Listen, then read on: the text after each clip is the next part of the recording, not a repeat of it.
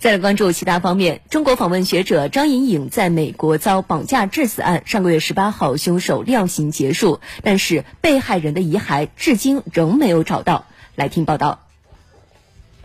实际上，当天的发布会是张莹颖的母亲第一次才真正的了解到女儿遗体的细节状况。发布会开始时，张莹颖的母亲一直试图掩住抽泣的声音，但听到找到女儿遗骸希望渺茫时，她再度情绪失控。去年十一月，凶手克里斯滕森的辩护团队与检方达成豁免协议。凶手告知张莹莹遗体下落，但相关证词需要保密，不能在刑事定罪和量刑审判中使用。因此，直到上月二十五号，张莹莹家人才被告知相关细节。凶手克里斯滕森表示，二零一七年六月九号，他杀害张莹莹后，将遗体分别放入三个垃圾袋，次日将这些垃圾袋放入他公寓外的垃圾箱中。